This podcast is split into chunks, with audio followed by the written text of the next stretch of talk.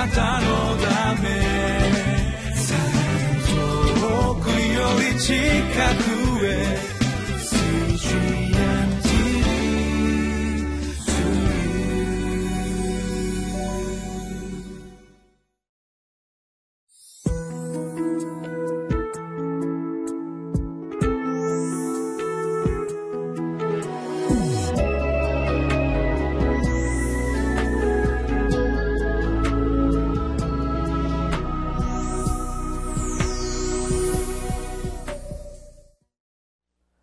こんにちは。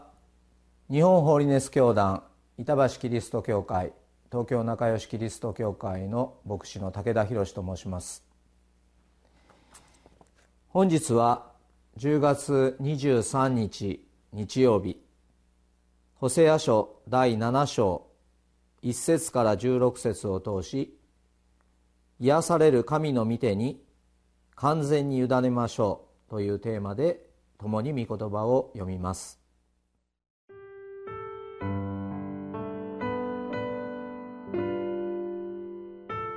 ホセア書7章。1節から16節。私がイスラエルを癒すとき、エフライムの不義とサマリアの悪とはあらわにされる。彼らは偽りを行い、盗人が押し入り、外では略奪隊が襲うからだ。しかし、彼らは心に言い聞かせない。私が彼らのすべての悪を覚えていることを。今、彼らの技は彼らを取り巻いて私の前にある。彼らは悪を行って王を喜ばせ、偽り事を言って主張たちを喜ばせる。彼らは皆貫通するものだ。彼らは燃えるかまどのようだ。彼らはパン焼きであって、練り粉をこねてからそれが膨れるまで火を起こすのをやめている。我々の王の日に主張たちは酒の熱に病み、王はあざける者たちと手を握る。彼らは陰謀を持って近づく。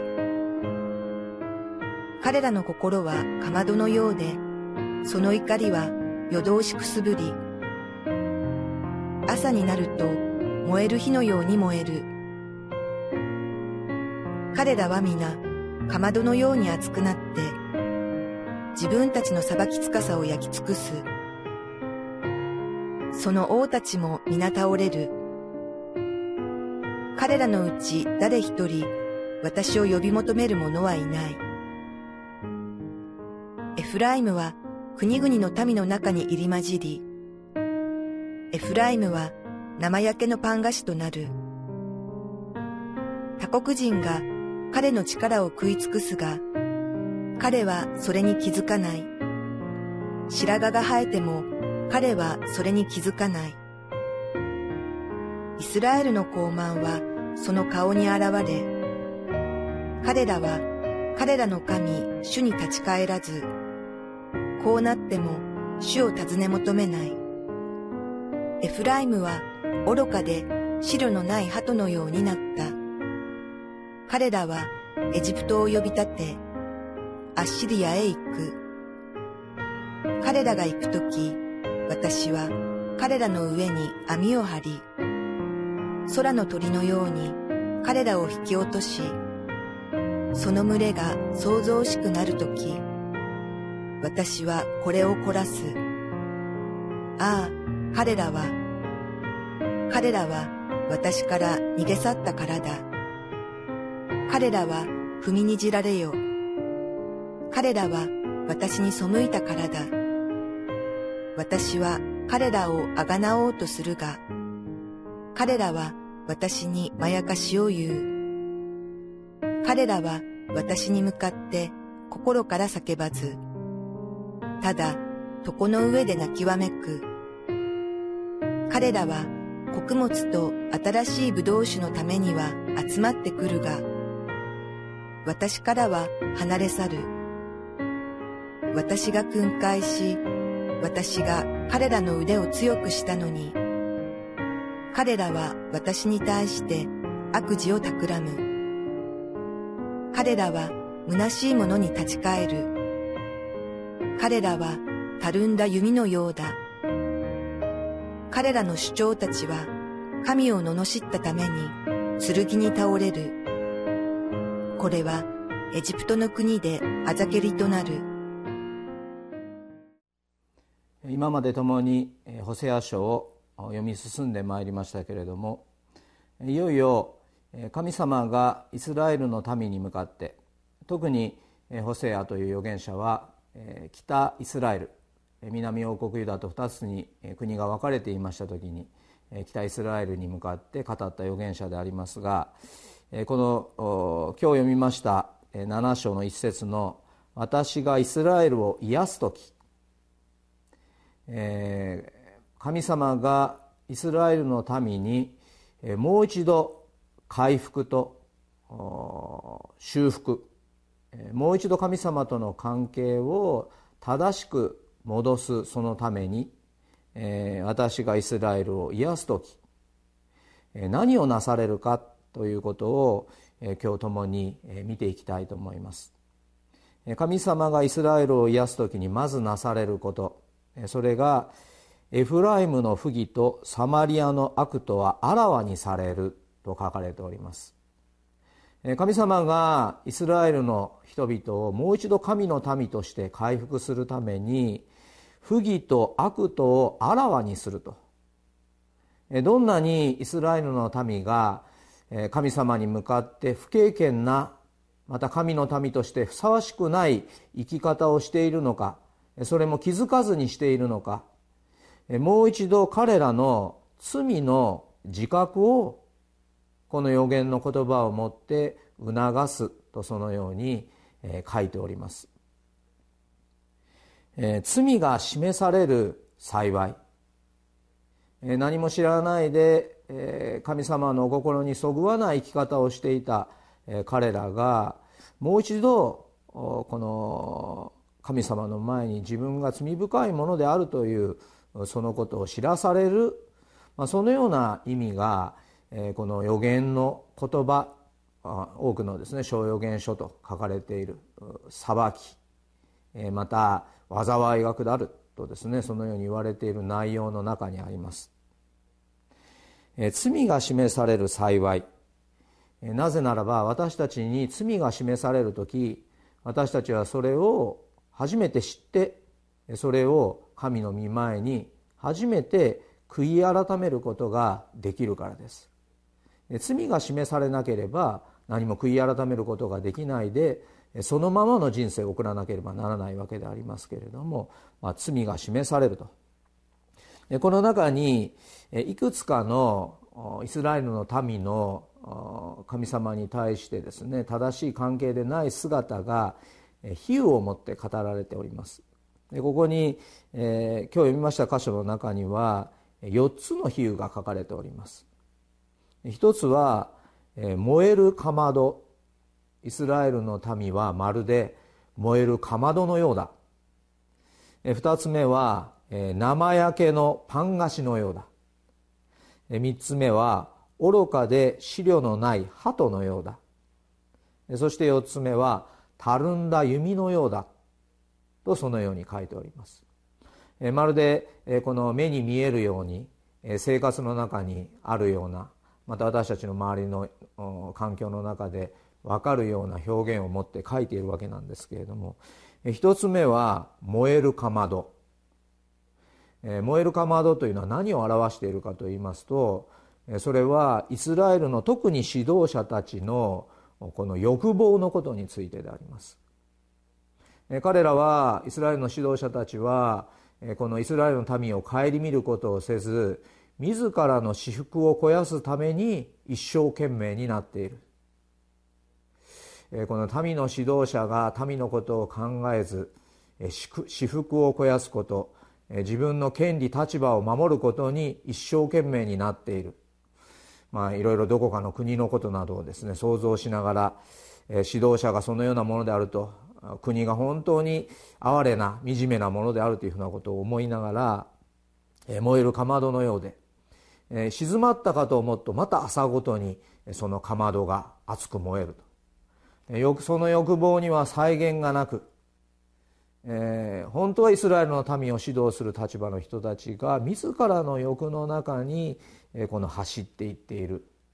燃えるかまどのようだ。その燃えるかまどは尽きることがないでしかしその燃えるかまどの結末は、まあ、ここに書かれています通り、えー、その燃えるかまどの火が自分たちを焼き尽くしていくと。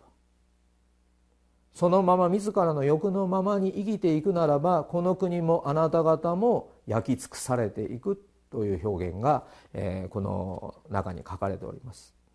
で続いて、えー、あとこの2つ目と3つ目ですけれども生焼けのパン菓子。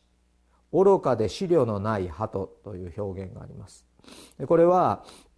えーと、生焼けのパン菓子というのはですねあの言語を見てみますと片方だけしか焼けていない片方は生焼け状態のパン菓子というふうな意味がありましてこれはですね、えーと、この神様を礼拝しているようでこの偶像礼拝をしている。というですねなんか二面性があるような。裏は焼けていないんだけども表は焼けていると、まあ、言ってみれば一つ心で神様に聞く神様に従うではなくいつも二心のその状態でいる。イスラエルがそのようないつも二心神様を礼拝し偶像も祀っている偶像も祀っている神様を礼拝している。神様を礼拝しているというのは非常に形式的なものでありますけれどもそのような状態であると。また愚かで資料のない鳩、まあ、よくですね皆さんもあの空を飛んでいる鳩がこう集団になってこう左側に飛んでいったりこう右側に飛んでいったりこうザーザーッと、流れていくようなあの誰がその鳩の指揮を取ってるのか分かんないですけれどもこう集団でこう流れていく鳩を見るんですけれどもある時にはエジプトの方にある時にはアッシリアの方に本当にこのあっちこっちにですねこの状況が変わったらそちらについていく。こちらの状況が悪くなったらこちらについていくようなそのような誠の神様に向かってではなくてあれやこれやとあちらこちらに頼っている人々のイスラエルの民の姿があります。私たちもともすると何か本当に神様の前に立たなければならない時にあれやこれやと人を訪ねてこれがダメだったらこのことあれがダメだったらこのこと神様のことを心に入れずそのようになっている姿があるのではないかと思います。で最後には、まあ、その資料でない鳩はやがて、この山焼けのパン菓子、生焼けのパン菓子は、この外国人が食い尽くしていくと、まあ、そのような結末が予言の中で語られるんですね。最後はたるんだ弓。このたるんだ弓というのはもう皆さんがもう想像するのに簡単なことですけれども、まあ、使い物にならない。いざ戦いの時にですねたるんでいる弓でしたらです、ね、相手を射ることができず私たちは敗北してしまう。まあ、このたるんだ弓につきましても最後はですねそのたるんだ弓であるイスラエルは剣に倒れていく。神様の御前にしっかりと備えをしている民ではなくてまるでたるんだ弓のようだ。使い物にならない武器のようだとそのように書かれています。この言葉を聞きながら私たち一人一人もこの御言葉を読みながらですね燃えるかまど生焼けのパン菓子愚かで資料のない歯とたるんだ歩みと言われているイスラエルの姿を見て自ら自身もこの御言葉を持って、えー、顧みたいというふうなことを思います。神様の癒し回復は罪の自覚から始まります。聖書の御言葉を通していつも神様の前によって御言葉によって整えられてそして悔い改めから始まる神様の癒しの御手にですね私たちは身を委ねていきたいとそのように願うものであります。教会に行きますとあなたは罪深いものですと言われます。しかしそれは罪が示されるということはあなたにとって幸いなことであるということを知っていただきたいんですね。またこの私たちの周りに多くの日本の民がいますけれども日本の民がまず知らなければならないことは神様の前に自らが罪深いものである。このことを知ることがどんなに大切であろうか。聖書の御言葉を通して神様から離れている私がどんなに惨めな罪深いものであるかということを知ることができるのはそれは大きな癒しと回復誠の神様との関係を修復するための最も大切なそのキーワードであろうということを思います。どうか私たちが御言葉を通して自らの弱さを知ることもありますけれども神様の御前に罪深いものが示されたならば神様の御前に悔い改めていつも神様と癒し神様の癒しと許しと回復の中に身を置くものとさせていただきたいと思います。